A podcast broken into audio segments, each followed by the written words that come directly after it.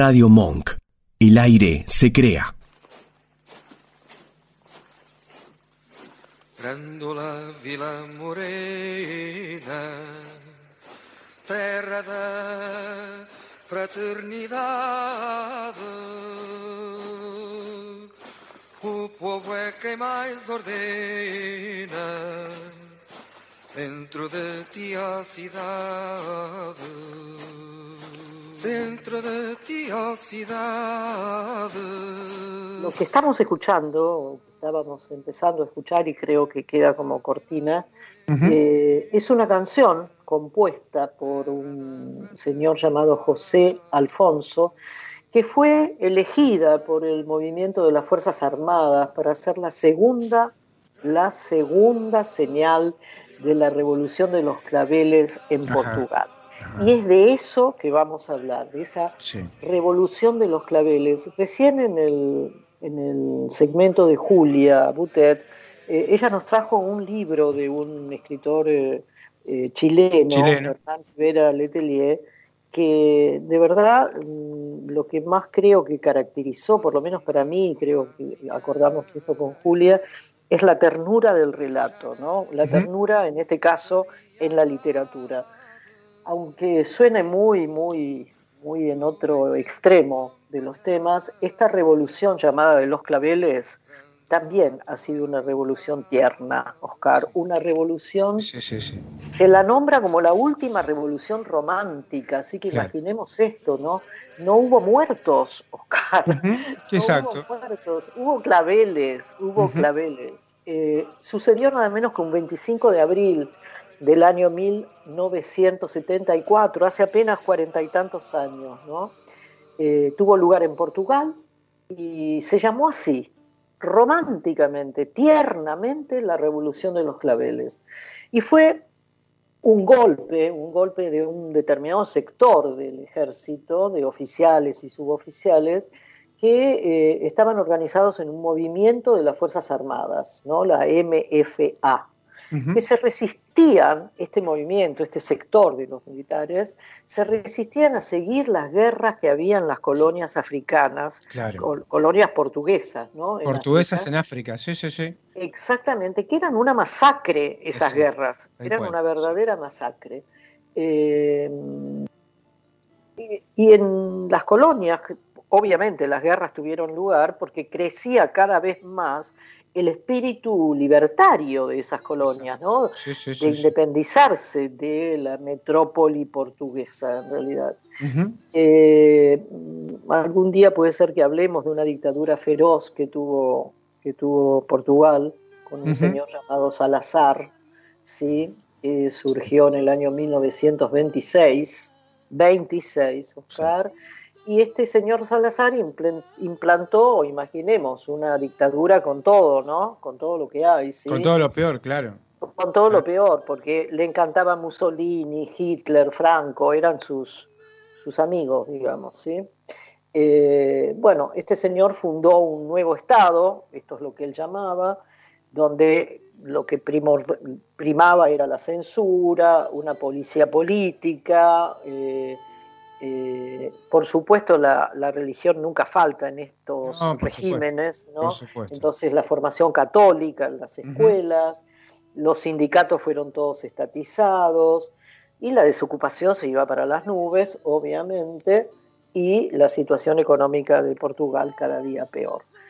A este señor Salazar lo continuó otro dictador llamado Caetano, eh, y bueno, la crisis económica y la crisis social fue eh, haciendo crecer cada día más el descontento de la población portuguesa. Contaba con apenas unos 8 millones de habitantes, 8 eh, y pico millones de habitantes Portugal en aquel Sí, Portugal, Portugal. Tenía más gente afuera por ahí que adentro, ¿no? Exactamente, sí, sí, sí, ¿no? Además la cantidad de dinero, del presupuesto que le destinaba a esas guerras eh, de en las, en las colonias eh, africanas, eh, llegó a gastar en defensa eh, la mitad de su producto, de su PBI, en realidad, ¿no?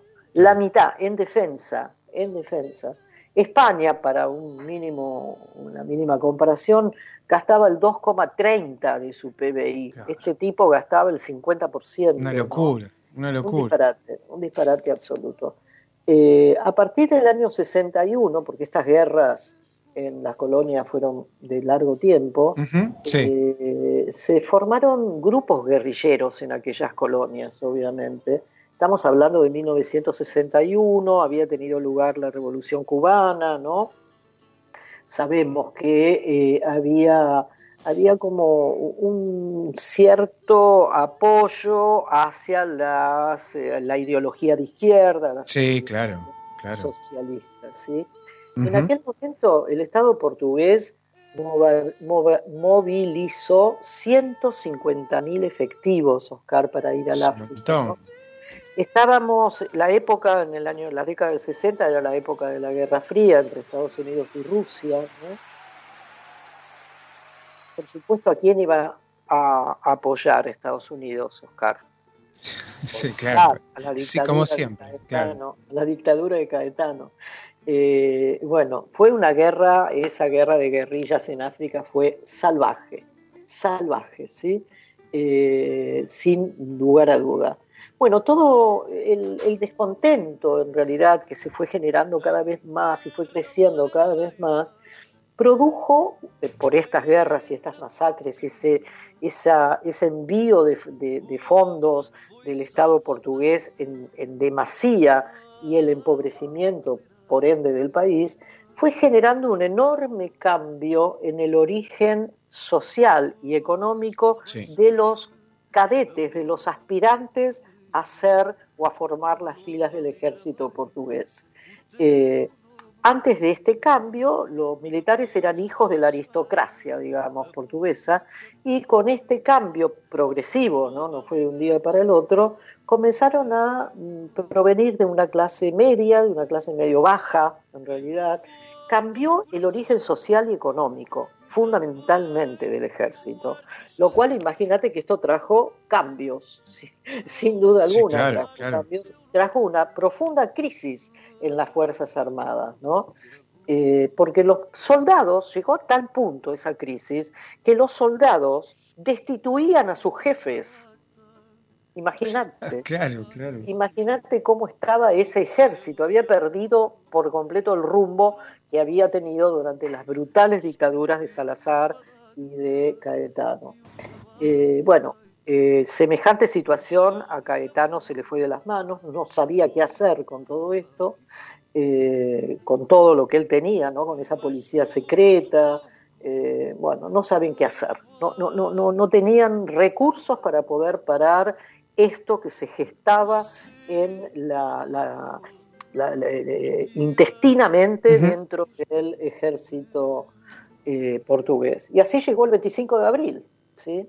de ese año 74, en este clima, Oscar, eh, la gente salió a la calle, salió a la calle porque, bueno, llega un momento que este tal Caetano largó su poder y declaró no saber qué hacer, así que todos salieron a la calle, grandes masas de gente salió a la calle.